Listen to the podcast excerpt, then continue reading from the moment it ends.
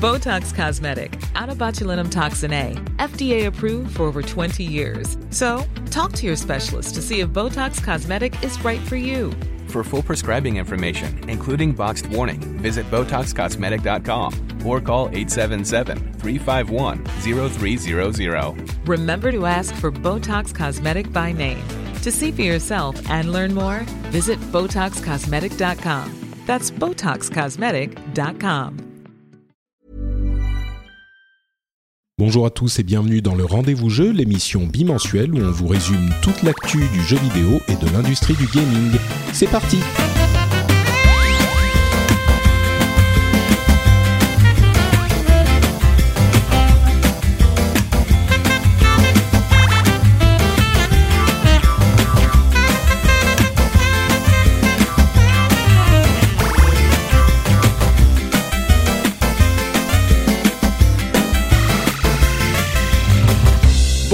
tous et bienvenue sur le Rendez-vous Jeu, l'émission qui vous résume toute l'actu importante, les choses à retenir dans l'industrie du jeu vidéo et du gaming. Euh, Je suis Patrick Béja et aujourd'hui on a une émission euh, assez intéressante à vous proposer. On va vous parler de la conférence Oculus Connect 3 et des annonces qui ont été faites là-bas, en tout cas des annonces qui pourraient avoir à voir avec le jeu vidéo à un moment. Euh, on a aussi pas mal de choses à vous dire sur la conférence TwitchCon où Amazon a présenté des nouveautés pour Twitch qui euh, risquent de changer un petit peu le, le panorama euh, du streaming dans le monde. On a aussi des informations sur l'e-sport et sa croissance euh, inexorable. Et pour m'aider à parler de tout ça, j'ai une personne qui s'y connaît à la fois en Oculus et en Amazon et en Twitch. C'est Cédric Bonnet qui se joint à moi pour cette émission. Comment ça va Cédric? Bah, écoute, parfaitement bien. Surtout depuis qu'Amazon a activé les Twitch Prime. Alors, euh, on va on va en parler, hein, mais t'as pas peur que Bien le sûr. fait qu'il faille euh, renouveler tous les mois l'abonnement, ça soit un petit peu dangereux pour la stabilité du, du des revenus? Eh bien, tu sais quoi, ça nous pousse à être meilleurs. C'est vrai. C'est tout. Très bien. Très bonne réponse. Tu t'es préparé Voilà. pour le débat, euh, le débat Exactement. politique. Très bien. Exactement. Ok, bon bah on va on va y revenir dans un instant, mais avant euh, j'aimerais alors on a aussi des news euh, sur les les jeux euh, spécifiquement. Et bien sûr, on va parler Forza. Je vais vous donner mes impressions sur euh, Destiny Rise of Iron. On a testé euh, quelques petits trucs en plus. Euh, Il y a un trailer pour euh, le MMO The Old Republic de folie. Et mais bon, on va y venir. Avant ça, la conférence, le gros morceau, euh, Oculus Connect 3. Alors c'est la troisième année qu'ils font une conférence sur leurs produits et la réalité virtuelle Eh en oui. général.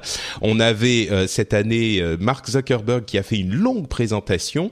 Il y avait beaucoup de choses. Alors on va peut-être pas parler d'absolument tout parce que tout n'a pas forcément à voir avec le jeu vidéo. Et à vrai dire, il y avait beaucoup de choses qui avaient à voir plus avec l'avenir de la réalité virtuelle.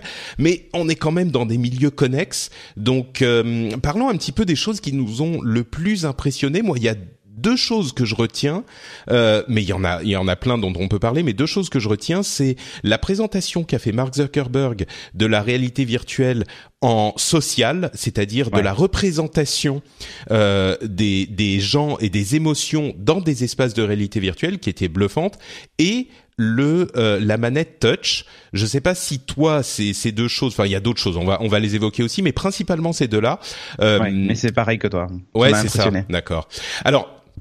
Pour bien expliquer aux gens qui nous écoutent, qui n'auraient pas vu euh, la présentation, euh, je, je vais très rapidement décrire cette euh, cette démo qu'il a fait Zuckerberg. En fait, il, il était dans un espace de réalité virtuelle avec deux autres personnes euh, et il, il la chose qui était le plus impressionnant, c'était effectivement la représentation des autres personnes.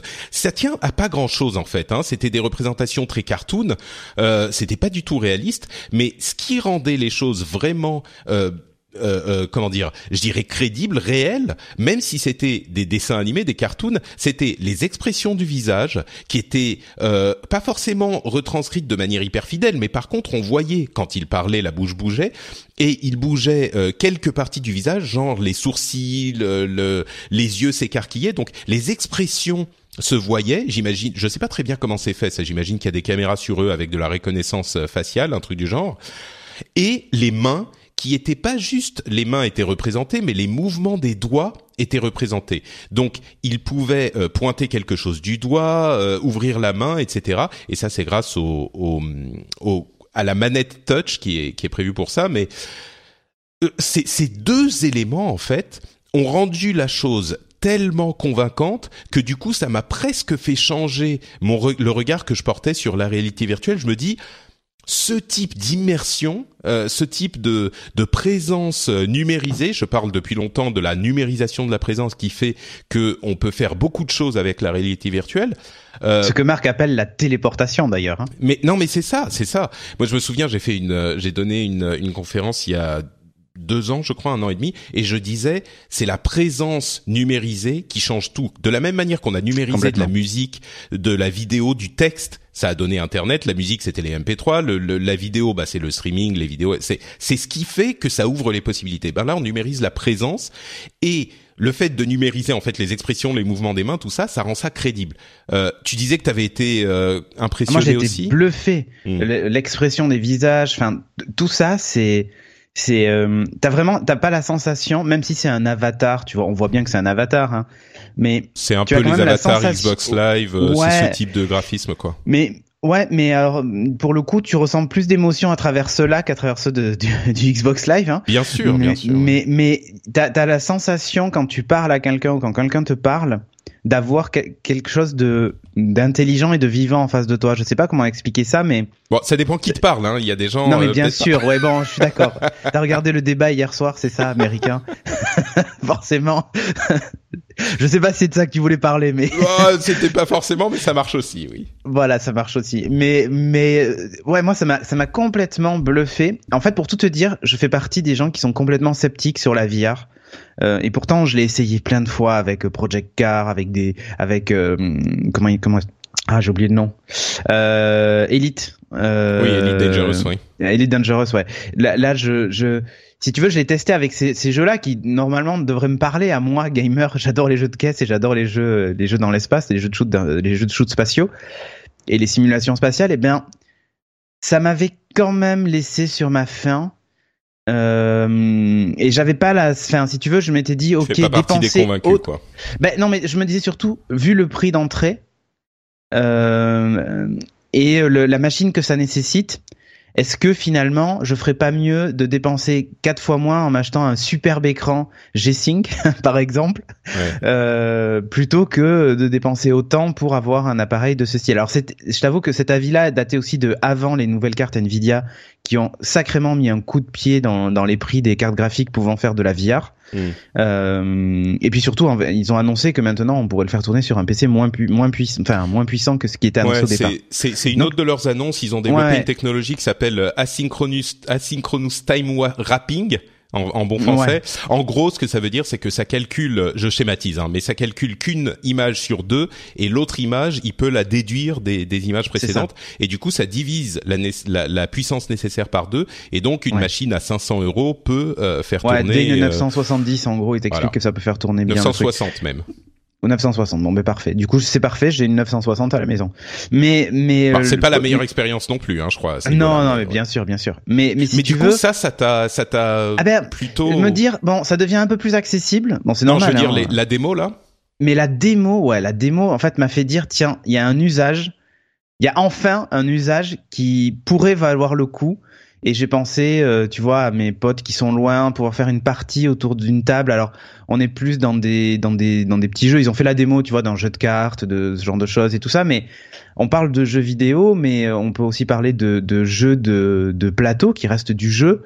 Euh, et ben là, je me suis dit, waouh, le jour où ils sortent des des espèces de STR ou même de tour par tour, euh, où on peut être autour d'une table et jouer tous ensemble, bouger nos pions et ainsi de suite ou même un jeu de rôle ou, que sais-je. Il y, a, quelque chose de Je me suis dit waouh, il y a une expérience, il y a une vraie expérience à vivre, euh, même si c'est un jeu, tu vois, avec nos avatars placés les uns à côté des autres. Euh, on peut arriver à s'imaginer dans une pièce ou dans. Je me suis dit c'est assez incroyable. J'ai repensé. À... J'ai, je sais pas si tu as déjà fait un escape game dans ta vie, euh, Patrick. Non jamais. Euh, ben, j'en ai fait un moi pour mon anniversaire. Toute l'équipe de Geeking m'avait offert ça et euh, j'ai trouvé ça fantastique et je me suis dit c'est bête qu'on retrouve enfin il y a des jeux vidéo qui permettent de le retrouver ça mais je, je me suis dit tiens en VR ça pourrait être top et alors si mm. on peut le faire en VR en équipe ça peut être absolument génial et là quand j'ai vu cette démo là je me suis dit waouh bah, c'est bon. vrai que on a le on a le truc pour le faire quoi. C'est c'est vrai qu'il se passe quelque chose en voyant cette démo. Il ah, y a ce, sentiment de présence et et je crois que il, il, en parlait justement Zuckerberg, il disait dans la tech, il est souvent plus facile de prévoir comment ça sera dans 20 ans plutôt que dans 3 ans. Moi, je crois que c'est pas super facile de prévoir vraiment comment ça sera dans 20 ans non plus, mais mais c'est vrai qu'à 3 ans, même à 3 ans, on a du mal à et sur ce cas spécifique en tout cas, on imagine bien que dans 5 ou 10 ans, quand on aura des, des lunettes euh, beaucoup plus petites, et ils en parlaient aussi, ils disaient le but ultime c'est d'avoir des lunettes minuscules, d'avoir euh, plus de facilité par exemple on a toujours besoin aujourd'hui d'avoir euh, avec les ils ont annoncé qu'on pouvait aussi faire du room scale VR c'est-à-dire du de la réalité virtuelle euh, dans toute la pièce où on pouvait se déplacer marcher etc et on a besoin pour ça de euh, de de, de plusieurs capteurs de, de trois euh, capteurs d'ailleurs. Ce qui amène le prix d'ailleurs de l'Oculus VR pour faire ça même un petit peu plus cher que le HTC Vive. Donc on est dans le voilà, HTC Vive qui a ce type de capteur. Qui les a déjà oui. Euh, mais donc à terme, il y aura euh, des ce qu'ils appellent le euh, les caméras la, la, la détection de l'environnement outside, euh, inside out, c'est-à-dire depuis les lunettes elles-mêmes qui vont regarder vers l'extérieur, repérer ce qu'il y a et donc euh, savoir vous placer dans l'environnement et vous dire si vous approchez trop d'un mur. Alors qu'aujourd'hui c'est compliqué de repérer l'environnement de. Ah bah, aujourd'hui à part avec HoloLens. Euh. Bah aujourd'hui en fait il faut ces capteurs donc c'est du outside in, mais à terme dans 10, 20 ans. Euh, peut-être même dans 10 ans plutôt que 20 ans, on peut imaginer que ces, euh, ces, ces, ces, casques de réalité virtuelle seront effectivement que oh, des lunettes qu'on pourra utiliser partout, peut-être même avant. Quand tu vois les projets de Google, euh, avec leur téléphone qui capte l'environnement. Euh, enfin voilà. Oui, le projet Tango, etc. Et même. Voilà, donc imagine ça dans les, dans les Oculus Rift, c'est bon, c'est réglé. Tout à fait. Mais ils ont ils ont même euh, présenté un prototype qui s'appelle Santa Cruz, qui est leur casque de réalité virtuelle, mais euh, totalement euh, sans fil. C'est-à-dire que tout est sur votre tête, y compris les calculs. Vous n'avez pas besoin de le relier à un PC. Euh, et, y compris en fait, la 1080. y compris, ben voilà, sur la tête. C'est en fait c'est plus proche du du mobile. C'est entre le mobile et le et le le l'ordinateur. Euh, ah, j'ai mon truc qui sonne. Pardon. Euh, entre le mobile et l'ordinateur euh, de bureau. Mais là, ce que je veux, à quoi je veux revenir avec cette démo là, c'est que ça nous donne donc cette vision du futur quand on pourra effectivement tous avoir accès à une réalité virtuelle facilement, que ça sera pas le Go casque que tu dois mettre sur la tête peut-être pendant des heures qui va te fatiguer peut-être. et 12 km de câble. C'est ça. Et du coup, cette, c'est vraiment cette cette vision à moyen terme, on va dire, qui est enthousiasmante. Je crois qu'on sait toujours pas vraiment à quoi ça va servir tout de suite demain, parce qu'il y a plein de toujours plein de de, de, de handicaps dont on parle très souvent et qu'on va pas répéter ici. Mais euh, voilà, cette, cette vision était euh, enthousiasmante et je crois qu'il est difficile de voir ça et de ne pas se dire ah ouais il y a un truc là. Il y a peut-être, il y a sans doute un truc. Et l'une des composantes c'était ces, ces, ces, contrôleurs, euh, ces manettes touch qui euh, sortent bien pour 200 euh, euros à peu près à la fin de l'année. Et ce qui est vraiment malin contrairement aux autres manettes de réalité virtuelle, c'est que les autres manettes, celles du Vive, celles du PlayStation VR, c'est en fait des Wiimotes avec des boutons, on va dire. Oui, c'est ça. Là, ils essayent de modeler les mouvements de la main, c'est-à-dire qu'on a euh, des capteurs, euh, je vous passe les détails, mais on a tout un tas de capteurs qui font que si on euh, pointe du doigt, il sait qu'on a, on est en train de pointer du doigt. Si on lève le pouce, il sait qu'on lève le pouce. il y a trois doigts qui sont, enfin trois boutons spécifiques et des capteurs, bref, qui font qu'il repère presque tous vos mouvements de main. Et là encore, c'est un, euh, comme on dit euh, en anglais, un game changer. quoi. C'est vraiment, et je suis convaincu que tous les acteurs de la réalité virtuelle vont avoir ce type de périphérique parce que bah c'est clair, le PlayStation Move est ridicule à côté. Hein bah, le PlayStation Move, le, le euh, comment il s'appelle, le, le, les trucs du Vive, ah, oui, oui. Euh, ça, ça, ça fait le job parce que ça vous permet de déplacer vos mains. Mais c'est plus la même chose. C'est comme quand vous avez euh, un visage d'un ami qui a fait un avatar et le même visage de cet ami qui s'anime avec ses expressions faciales qu'on a vues dans, dans la démo. C'est, c'est pas la même expérience, quoi. Ouais, c'est clair. Donc ouais, les, les touch, t'as été convaincu aussi. Ah oui, non, mais enfin, je trouve que cette manette, est, enfin cette manette, ce contrôleur est, euh, est hallucinant, quoi. Enfin, je, je technologiquement parlant, euh, on est face à, un des, des, contrôleurs les plus avancés qui étaient qui étaient conçus, quoi. Et surtout, mm.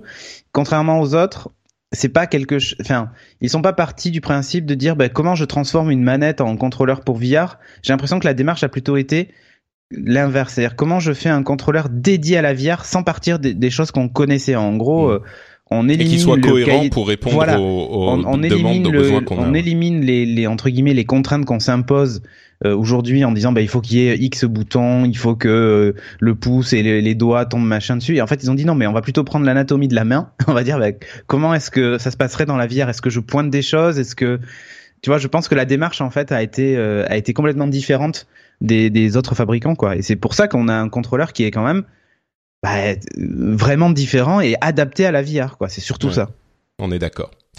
Bon, donc voilà en gros pour les trucs euh, qui sont passés au, à l'Oculus Connect 3. Euh, rien encore une fois de super concret, mais euh, un- moi j'ai trouvé un enthousiasme pour la VR que je ne me connaissais pas euh, jusqu'à maintenant. J'avais, comme je disais dans l'épisode précédent, j'avais été un petit peu ouais bon, on verra. Là je me dis quand même. euh, Mais là voilà c'est pareil. Il y a un truc qui s'est allumé dans mon cerveau là, tu vois. Ouais, pareil, ouais. Alors que jusqu'à C'est présent un c'était euh, neurone qui s'est. alors voilà, alors que jusqu'à présent c'était plat, tu vois, il y avait Mm. il se passait rien dès qu'on me parlait de VR et là, pim, Ouais. il y a un truc qui s'est allumé en disant ah tiens, Peut-être. voilà un usage. Euh, bon, il y avait plein d'autres trucs qui ont été montrés. euh, Il y avait euh, ah, juste le dernier truc que je voulais dire sur cette euh, sur cette démo là, c'est que au début ils commencent et ils sont dans la pièce, dans la salle de conférence, et puis ils ils se transportent, ils se téléportent dans d'autres environnements et ça, le, le signe que ça a vraiment marché, pour moi en tout cas, c'était vraiment que à la fin de la démo, ça a duré peut-être 5 minutes, 10 minutes, à la fin de la démo, j'avais oublié qu'ils étaient dans la salle de conférence. Ouais. Et quand Zuckerberg a enlevé son casque, et donc on est revenu à la caméra qu'il filmait lui, je me suis dit, ah ouais putain, ils sont toujours là. Exactement. Ah ouais, enfin, pareil, hein, ça t'a fait la même chose. Ah mais ça m'a fait exactement la même sensation. Je me suis dit, il a quitté son téléporteur et même limite tu te dis non mais vas-y retourne. Ouais, ouais, non, mais c'est ça, parce qu'ils ils sont allés au fond de l'océan, sur Mars, Ah ouais, à ouais. différents, enfin, évidemment, tous ces trucs auxquels on pourrait s'attendre. Mais euh, bref, à voir. Euh, le dernier truc que je voulais dire sur cette euh, cette conférence, c'est que euh, il n'y avait pas de Palmer Lucky du tout par rapport à ce qu'on avait dit, et c'est la controverse de son soutien euh, politique Ah oui, de la dernière fois. Euh, je suis quasiment certain qu'il aurait dû être là et qu'il a été euh, retiré de la conférence euh, jus- juste avant. Et ce qui est normal hein, au niveau communication, on veut pas que la conférence, euh, le, les journalistes parlent de son. Bah, c'est c'est même pas ça, c'est que ça aurait fait Ouais, du oui, sujet sûr. principal de la conférence. Palmer Lucky et ses problèmes. Euh, et effectivement, c'était au niveau communication et, et relations euh, publiques une euh, une bonne chose certainement. C'est malheureux pour lui, mais c'était une bonne chose qu'il ait été viré de la, la conférence parce qu'on aurait parlé que de ça. Alors que là, on a on a parlé de beaucoup il y avait- il y choses. avait des sujets beaucoup plus intéressants que ça. Quoi. C'est sûr. Euh, petit mot rapide sur le PSVR, hein, qu'on, le PSVR qu'on n'oublie pas. Euh, il sort dans trois jours maintenant, donc euh, au prochain épisode, on aura eu le temps de l'essayer. Euh, bon, on, on, on va pas en parler plus. euh, on, vous savez tout ce que je pense de tout ça et du marché de la VR, donc euh, je vais pas me répéter, mais Il y a simplement qui pour pensent dire. Que c'est euh, grâce au PlayStation VR que justement euh, ça va se démocratiser. euh. Bah c'est ce que je dis depuis un an ou Mm. deux et puis euh, quand je quand je dis ça on me dit ah oui mais on le sait tu le répètes tout le temps donc justement je ne le répète bon, pas bah, ok, mais là c'est moi qui l'ai dit, c'est pas grave. voilà Non mais je pense Euh, que ça va être le cadeau de Noël, tu vois. C'est ouais ouais ça fait un peu cher quand Ah, même hein. si. Ouais, ça fait un peu cher, mais d'un autre côté, tu sais, c'est le truc que toute la famille va vouloir essayer euh, parce que le ouais. grand-oncle l'aura offert euh, au neveu, tu vois. Enfin. Mm. tu tu en prends Et après, ça fera. Après, je pense que ça fera comme la Wii U, c'est-à-dire que ça finira dans un placard. Non, je déconne. Mais euh, non, mais le truc, c'est pour moi, le jeu vidéo, c'est une expérience qui se partage, quoi. Enfin, je sais pas comment expliquer ça. Ah mais... oui, mais avec une des différences dont on n'a pas souvent parlé avec le PSVR, c'est que quand tu mets ton ton truc euh, sur la tête, tu Oui, as aussi l'image sur la télé, télé. oui. C'est d'ailleurs Ouais. l'une des fonctions euh, principales du, du Ah, petit boîtier supplémentaire.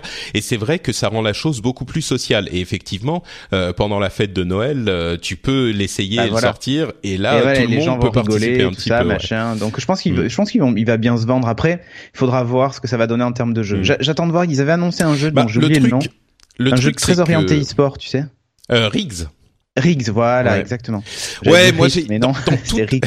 dans toute la liste, euh, j'ai toute la liste là en face de moi. Il y a il y a Riggs, il y a PS, euh, PSVR Worlds, il y a Drive Club, il y a Until Dawn, il y a euh, euh, il y en a un dont, dont peu de gens parlent, c'est Thumper, euh, qui est un jeu de course psychédélique, euh, un petit peu dans le style de Rez Infinite, qui est aussi euh, un Ouais. truc.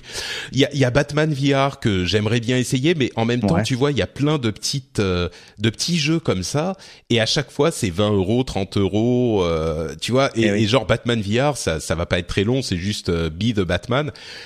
Donc bon, euh, on, Ouais. on aura testé au prochain épisode, on pourra vous en parler plus plus Longuement. longuement. Mais mais toi, tu vas en acheter un ou pas? Bah écoute, euh, peut-être. pour Noël Mais- autour de avec En la fait, famille. je sais pas. J'aimerais l'essayer d'abord. Hmm. Et je crois que ça va être le cas de beaucoup de monde, ouais. Parce que bon, à Noël, je vais avoir une PS4, tu vois, c'est c'est prévu. Ah, t'en as pas encore? Non, parce qu'en fait, j'attendais la sortie de Horizon et de, de quelques gros titres avant de, avant de me jeter dedans. Et puis j'ai bien fait d'attendre puisque maintenant il y a la PS4 Pro, lol. Mhm. Euh, et surtout, le, il y a la PS4, euh, la PS4 bien moins chère. La Slim, ouais. Mais euh, de quoi? La Slim. Ouais, la Slim, oui. Euh, donc euh, bon, du coup, j'ai bien fait d'attendre, tu vois, je suis content de, de m'y mettre que maintenant. Euh, et justement, la question est avec PlayStation VR ou pas? Hmm. Et, et donc voilà, je, je vais l'essayer avant parce que je pense qu'au studio chez nous, il y en a qui vont le prendre. Donc euh, j'essaierai. Et puis si je suis convaincu, je le prendrai. Mais je t'avoue que bon, voilà, je, Ouais. pour le moment, le line-up me me parle pas trop quoi. Enfin, je sais pas. J'ai j'ai encore un, un petit souci sur le sur ça. Et puis en Ouais. fait, je veux aussi voir si je vais être complètement malade et auquel cas, ça vaut pas le coup d'investir. C'est c'est tout à fait, je pense, la- l'attitude que vont avoir euh, pas mal de Ah gens. bah ouais. donc, euh, voilà. Ouais, ouais. Et- Avec et Oculus, j'ai été malade euh, avec la, avec Direct. le, le premier kit. Mm. Avec le, dev, le Dev Kit 2 à l'époque, j'avais j'avais été moins malade, mais enfin disons que j'avais pu tenir plus longtemps euh, avant que la gêne a- a- Mais- arrive. Mais, mais ouais, je crois que voilà. ce dont tu parles, le fait de le tester, et, et c'est ça qu'amène en fait le PSVR, c'est que il va être dans beaucoup plus de foyers, Ouais. surtout à Noël effectivement, même si ça va pas être un succès fou immédiat, mais au moins beaucoup de gens pourront le tester et décider. euh, Préparer ce les sacs à le cas vomi, jusqu'à maintenant. Préparer les Parce que dans la famille, il y a bien quelques-uns qui vont être malades. Bon, bah écoutez, sur cette image euh, magnifique pour votre fête de Noël, euh, je vous propose de d'avancer avec euh, Amazon et sa TwitchCon, puisque Twitch app- appartient désormais à, à Amazon, avec un certain fait quelques nombre hein. d'annonces. Bah oui, ça fait deux ans. Mm. Euh, et, et donc, euh, il y a effectivement une annonce assez importante dont vous avez très certainement entendu parler. C'est la création et l'intégration de Twitch Prime dans Amazon Prime. Et la raison pour laquelle je dis euh, immédiatement dans Amazon Prime, c'est que c'est ça qui change vraiment les choses parce qu'il y avait déjà l'offre turbo euh, de Twitch qui permettait aux, aux fans de streamers bah, de s'abonner à Twitch et euh, éventuellement de soutenir des streamers qu'ils appréciaient.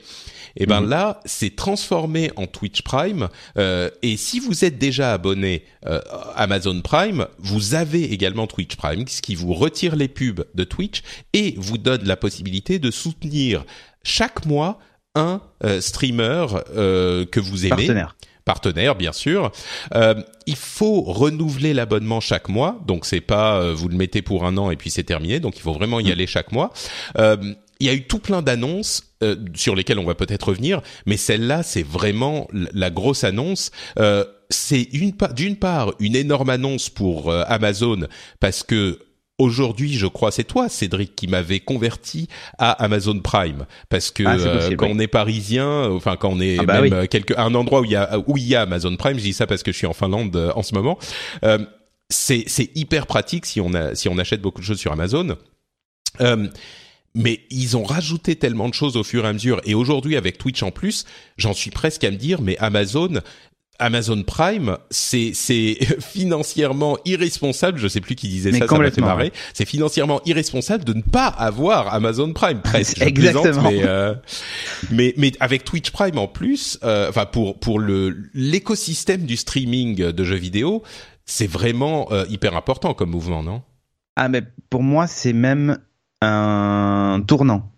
Euh, Jusqu'à présent, en fait, on avait, bon, alors pour expliquer, hein, comme tu disais, euh, il y a plusieurs façons de, de- de gagner de l'argent avec Twitch en étant streamer. Donc la publicité, Voilà, c'est le truc classique. Bon, beaucoup de gens ont un adblock, donc autant vous dire que la publicité, euh, ça rapporte pas grand-chose. Et euh, l'autre, enfin, ensuite il y a les dons, évidemment.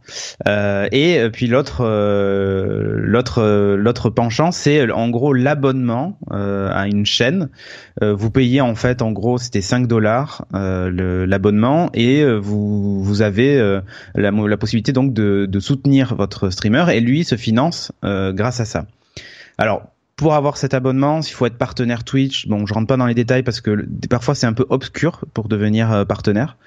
Euh, mais en gros, il faut avoir beaucoup de monde sur ses streams. Hein. C'est pas c'est pas donné à tout le monde. Euh, ou alors avoir beaucoup d'abonnés à sa, à sa chaîne Twitch. Euh, ça aide aussi. Euh, donc quand vous êtes partenaire, vous pouvez activer cette option-là. Twitch ou oui. Sa chaîne Twitch. Oui, d'accord. Ok. Ouais. Euh, donc une fois que vous avez activé ça, bah, les gens peuvent s'abonner à votre chaîne donc en payant, ou alors s'ils sont Amazon Prime ou donc Twitch Prime, euh, ben ils ont la possibilité donc de cliquer sur s'abonner et vous vous touchez une partie de, de l'abonnement euh, Twitch Prime. Alors dans les faits, je peux même vous dire exactement, c'est en gros 2,50 euros, enfin 2,50 dollars donc 2 euros en gros, euh, quand un Twitch Prime s'abonne à votre chaîne. Donc c'est pas non plus euh, incroyable, mais euh, quand quand on sait qu'il y a beaucoup de gens qui sont Amazon Prime, ça peut vite euh, vite chiffrer. Et pour tout vous dire, nous les revenus de la chaîne sont passés de anecdotiques à maintenant ça commence à compter. Euh, tu peux donner des chiffres ou c'est ouais, ouais, bien sûr. Ah non, c'est pas du tout secret. Pour tout vous dire, la publicité nous rapportait à peine une vingtaine de dollars mensuels, ce qui est rien du tout. Euh, mais on avait pas mal de subs. On, on était euh, une oui, en gros une soixantaine, euh, une soixantaine de subs, donc d'abonnés payants, euh, ce qui faisait que ça nous rapportait en gros, allez, 140 à 150 dollars par mois. et là, en fait, depuis que Twitch est lancé ben on a multiplié par 3 le nombre de subs. Donc euh, en gros, on est passé de 120 et quelques à 360 euh, dollars, hmm. ce qui commence à être significatif. Alors je dis pas que 120 ça l'était pas, hein, mais 360 euh, dollars mensuels, c'est déjà pas. Et sachant qu'au moment où je vous parle, là j'ai vu sur le stream de Geeking qu'il y a encore eu deux nouveaux subs. Hein. C'est-à-dire que par jour, on a entre 10 entre 10 et 15 personnes qui s'ajoutent. Depuis que ça a été lancé. Ouais, eh ben, j'imagine que comme on, plaisantait tout à l'heure, ça va se stabiliser un petit peu en dessous du ouais, niveau ça max, va se stabiliser. Euh, certainement, oui, bien sûr, bien sûr. Voilà, puisqu'il faut y aller tous les mois, mais comme tu le disais aussi, bah ça veut dire qu'il faut être actif et, et efficace Il faut être et actif, convaincant. faut streamer, faut faut être bon, parce que effectivement, d'un mois sur l'autre, le streamer peut cliquer sur s'abonner sur une autre chaîne, quoi ou même euh, Donc, euh, oublier de d'aller oublier renouveler de quoi, oublier ouais. de renouveler. Alors j'avoue que nous en plus on a un petit avantage, c'est quand on est sub euh, Twitch Prime, on a accès au Slack de l'émission. Donc du coup on peut facilement rappeler aux gens d'aller se rabonner. Effectivement, bah c'est c'est la gestion de la communauté hein, c'est Ah mais bien sûr, ça nous ça on, leur donne en plus un bonus. Tu Ouais. vois, voilà. Mais mais du coup, est-ce que tu crois que au-delà du euh, plaisir euh, que ça fait d'avoir euh, les les centaines de millions d'abonnés euh, Amazon Prime, je suis Mhm. Sûr, euh, qui sont tout à coup euh, dans une position de soutenir des des streamers qu'ils apprécient. Euh, moi, j'ai vu énormément. Enfin, les réactions ont été les mêmes euh, à peu près partout, en français, en anglais, euh, partout sur Twitch. Euh, tout le monde a vu son nombre d'abonnés euh, se, se multiplier, ce qui est tout Ouais. à fait logique. Est-ce que tu crois que ça peut légitimiser le, le, les gens qui vivent euh, ou qui essayent de vivre de ce type de, de, de métier? Est-ce que tu peux, crois que ça peut avoir une influence tellement importante que tout à coup, euh, des gens qui étaient, euh, qui avaient du mal à se financer par cette activité, est-ce que ça peut devenir là aussi un vrai métier? Écoute, je trouve ça. Oui, alors j'en suis persuadé. Mm. Euh, J'ai aucun souci avec Grâce ça. Il y en a qui quoi, en ouais. vivent. Ah oui, oui, il y en a qui en vivent grâce à ça. Et si tu Non, veux, mais je veux dire grâce à ça... ce, ce changement oui, grâce, d'Amazon grâce Prime, à ouais. ce changement. Ah oui, complètement. C'est-à-dire que même nous, on se dit, euh, voilà, aujourd'hui on a, on est à peu près à 4500 personnes qui suivent la chaîne euh, euh, sur Twitch, ce qui est un chiffre honnête. Hein, c'est pas non plus incroyable, mais c'est honnête. Euh, on- le pourcentage de gens qui ont Amazon Prime sur les 4000 et quelques qui nous suivent, euh, je le connais pas.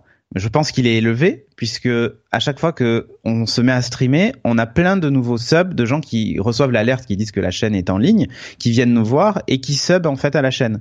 Des fois même sans dire un mot, et qui repartent. D'ailleurs, Mm. c'est très intéressant comme euh, comportement, mais mais si tu veux, je pense juste sincèrement que des gens, de non mais des gens quoi, comme. AlphaCast et tout ça qui ont Mm. une énorme, une énorme communauté.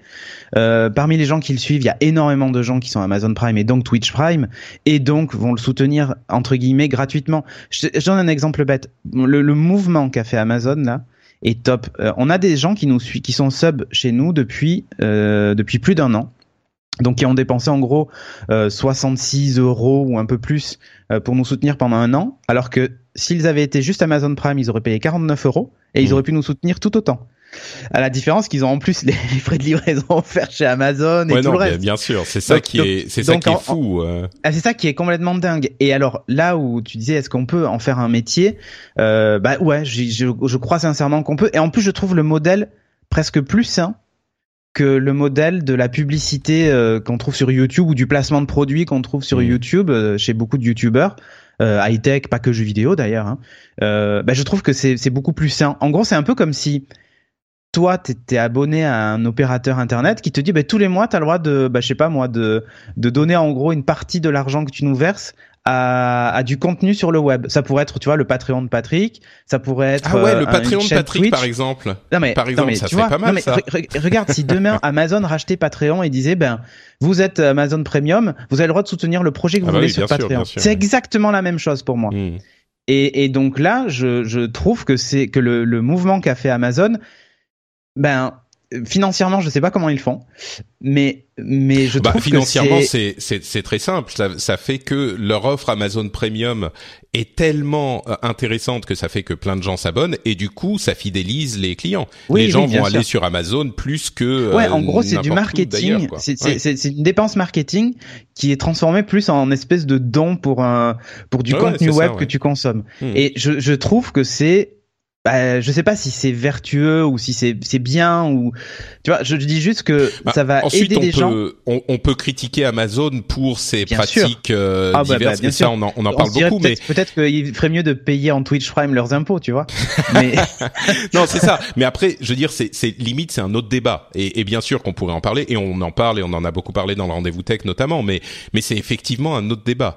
Euh, mais là là en fait ça va créer une nouvelle économie pour moi Hmm. en fait Jusqu'à présent, il y a la, la, la marge de gens qui vivaient euh, de Twitch était, euh, était minuscule. C'est un peu comme sur YouTube, hein, tu sais, les gens qui vivent de, de leurs vidéos, ils sont pas très nombreux. Hmm. Ben là, en fait, ça va permettre justement à, à pas mal de, de streamers de, de songer euh, à ne vivre que de ça, quoi. Et nous, on est des petits streamers, tu vois, avec Geeking. Hmm. Mais quand je vois des mecs comme AlphaCast ou d'autres qui ont énorme, je dis AlphaCast parce que je suis beaucoup sa chaîne en fait. Mais Oui, il est très très bien ce garçon. Ah, tout, tout à fait. Mais euh, mais tu vois, je, je me dis, bah voilà, il y a des il y a des gens qui sont peut-être à une limite. Tu vois, par exemple, qui avaient en sub, euh, qui ont 15 000 personnes qui les suivent. J'en connais un, tiens, streamer qui fait ça.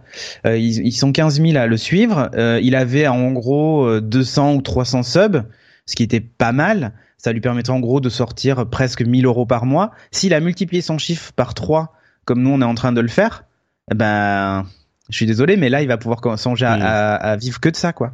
Bah, c'est un petit peu effectivement euh, quand quand je me suis lancé sur Patreon avec le rendez-vous tech, euh, Voilà. c'était un petit peu le ce- cette même euh, magie de se dire mais il y a une communauté autour euh, qui existe, qui a envie euh, visiblement de soutenir et tout à coup Patreon a rendu possible l'expression de ce soutien et du jour au lendemain euh, il y a un, un modèle d'affaires qui s'est créé Voilà. et, et effectivement, c'est un petit peu euh, l'impression que ça Bah donne. là- Tu parlais, tu parlais aussi d'une autre, euh, d'une autre euh, Ah oui. possibilité qui a été donnée par Amazon il y a quelque temps. C'est le fait de re- regarder des pubs volontairement, c'est ça? Ouais, alors en fait, en fait, euh, Amazon, a, a- enfin Twitch a lancé un, nou- un nouveau moyen de financement qui sont les euh, les bits, enfin faire faire du cheering comme ils appellent. En gros, on achète des bits. C'est des espèces de crédits. Euh, je donne un exemple. Je crois que c'est 1,89$ les 100 bits. Euh, vous achetez ça et ensuite dans la chat room, vous tapez cheer 100 par exemple et vous donnez ces 100 bits au streamer. Euh, et cet, ar- cet argent en fait euh, qui, qui donc euh, revient au streamer, c'est comme si vous aviez fait un don via PayPal. Sauf qu'en fait ils ont internalisé le système et puis ils prennent le pourcentage que prenait PayPal euh, à l'époque. Donc c'est pas c'est pas plus cher, hein, mais voilà. Et l'idée c'est que ils se sont dit, ben, on va aller plus loin. Plutôt que les gens achètent des bits, on va leur proposer de regarder 30 secondes de pub pour obtenir 100 bits.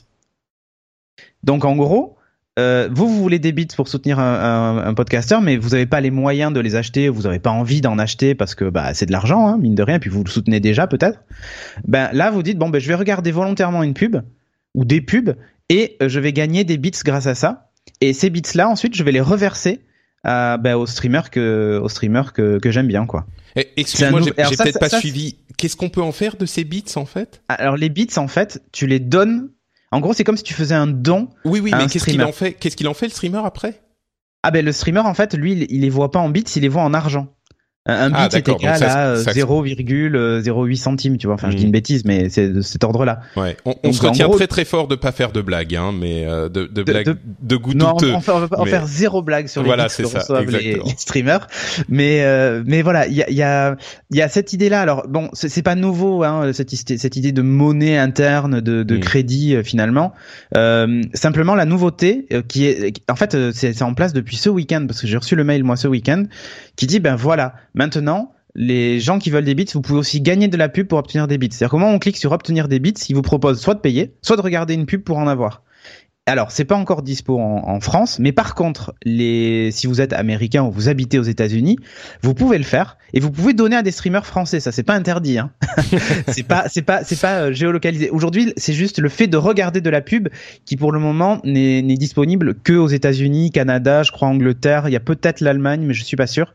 En gros, c'est plus les pays anglophones et je pense que c'est à cause de la régie publicitaire euh, qui est euh, de, de, Twitch qui est euh, qui doit avoir ouvert que dans ces pays-là, euh, qui a pas dû signer de partenariat avec les annonceurs dans les autres pour le moment. C'est un test, mais a priori ils aimeraient l'étendre à, à, tout euh, à tout Twitch.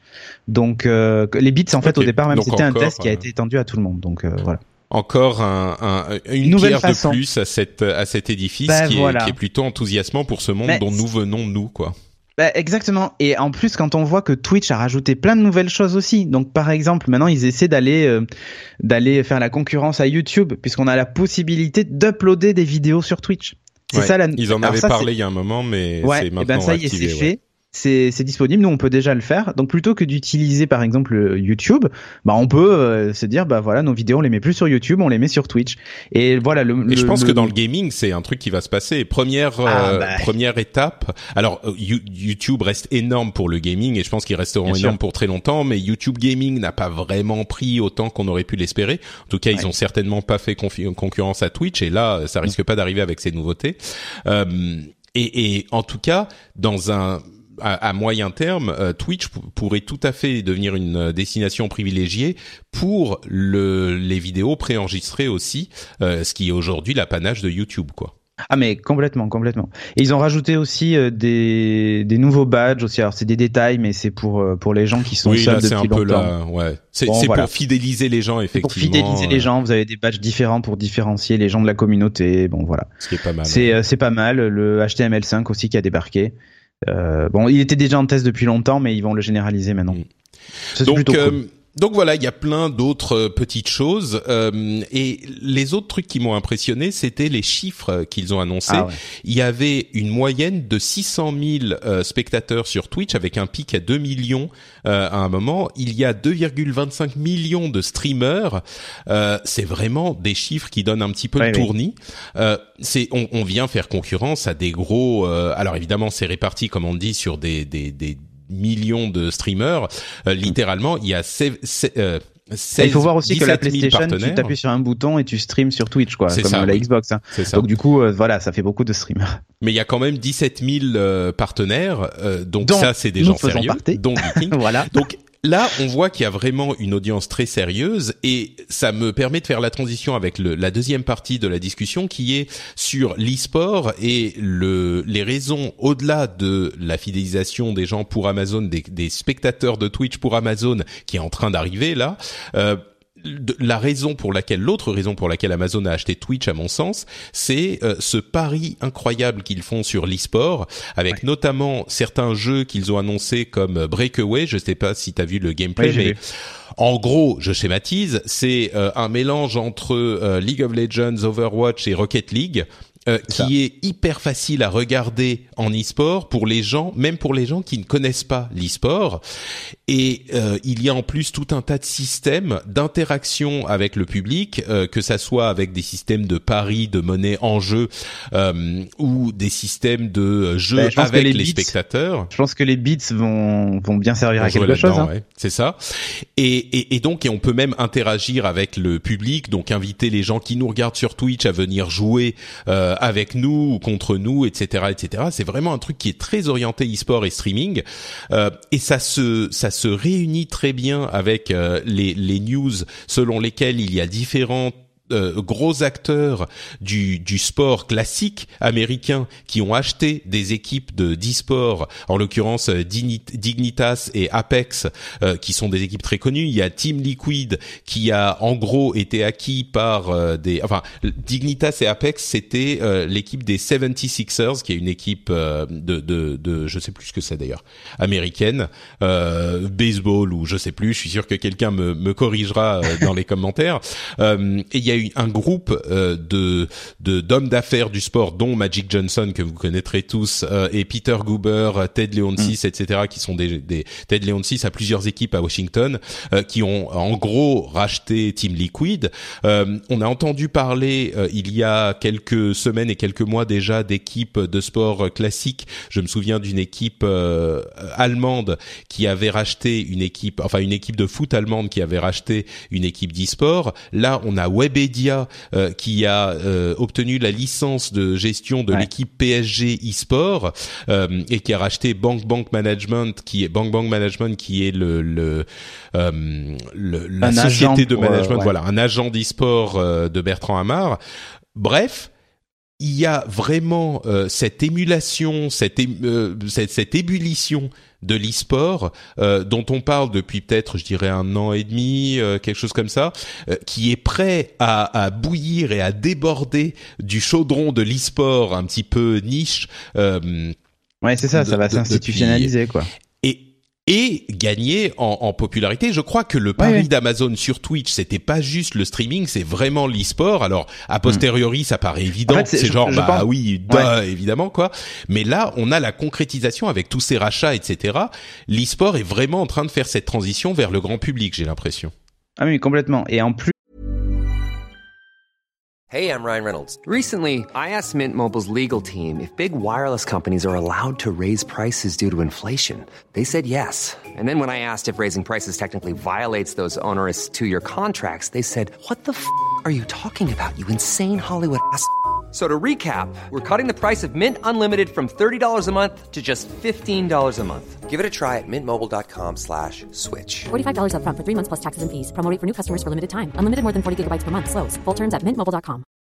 Millions of people have lost weight with personalized plans from Noom, like Evan, who can't stand salads and still lost 50 pounds. Salads, generally, for most people, are the easy button, right? For me, that wasn't an option.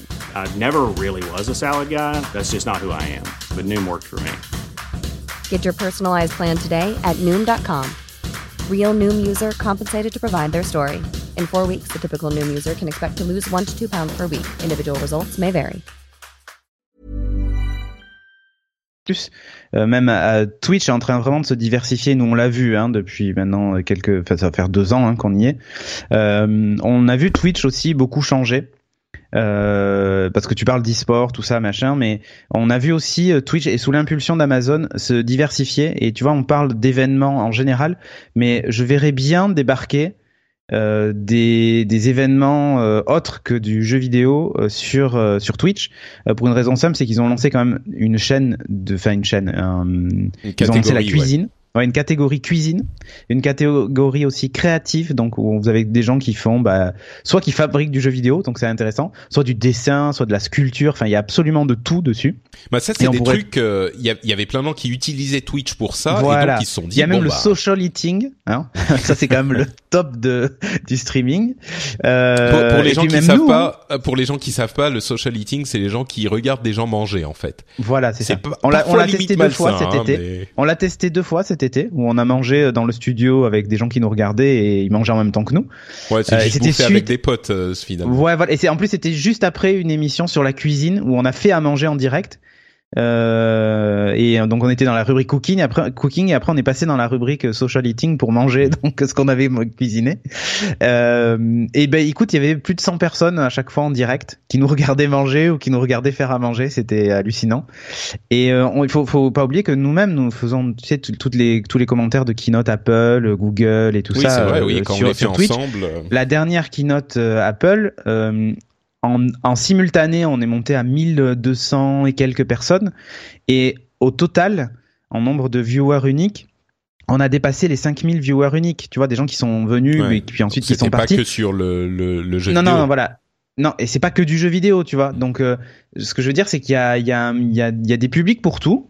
Et euh, Twitch est en train de, de, de, de justement euh, se, se diversifier. Alors après, effectivement, ils savent d'où ils viennent et ils, veulent pas décevoir la communauté justement en, en, en nous mettant de côté euh, le, le jeu vidéo et l'e-sport. Et, euh, et voilà, comme tu dis, le- l'e-sport est en train de gagner ses lettres de noblesse. Et en gros, je pense que ce que veut faire Amazon aussi, c'est pas se laisser voler ça par la télévision classique parce qu'on sait qu'ESPN et tout ça euh, diffuse Ouais, il y euh, avait euh, un, un championnat d'Overwatch sur euh, Voilà. TBS je crois il y a une semaine. Voilà. Et donc, et donc, si tu veux, euh, Amazon, euh, donc via Twitch, se dit, oh, on était là avant, donc on va pas se laisser dépasser. Donc, on va trouver des moyens de financer tout ça, donc pour que les gens restent.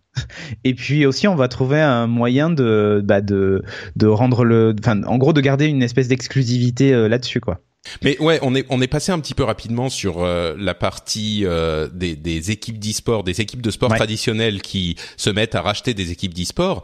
Mais je crois que là, effectivement, accompagné par Twitch, c'est certain.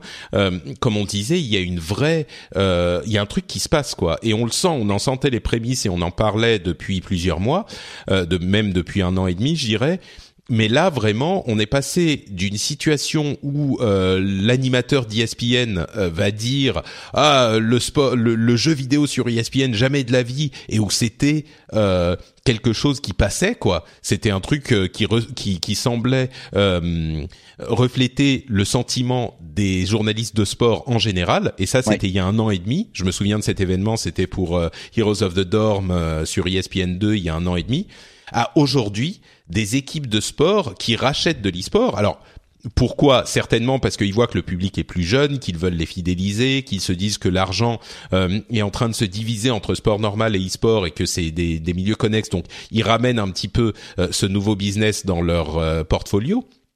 Mais Ouais. vraiment, il y a eu entre euh, il y a un an et demi ou deux ans où il y avait un regard vraiment méprisant qui était jeté Ouais, sur mais quand le- ils ont vu les stades remplis, C'est ça, voilà. euh, voilà. Et, et, et dans le milieu de l'e-sport, on le sait, nous, depuis longtemps, mais il y a quand même une énorme différence entre un monde de l'e-sport qui est une, un, un sous, une sous-catégorie du monde du jeu vidéo, parce que c'était ça, hein, c'était une sous-catégorie hyper active et hyper convaincue, mais qui était dans son univers, et un e-sport qui commence à gagner euh, des, des, des catégories beaucoup plus larges du jeu vidéo en général. Moi, j'ai regardé plus d'e-sport cette dernière année que j'en ai jamais regardé de toute ma vie, et au-delà de, de l'e-sport, euh, du jeu vidéo, et pardon, excusez-moi, je pense que euh, les, des trucs comme euh, Breakaway et des jeux de ce type-là euh, qui sont plus faciles à regarder, peut-être vont aider à cette démocratisation. En tout cas, les mouvements sont clairement initiés, quoi.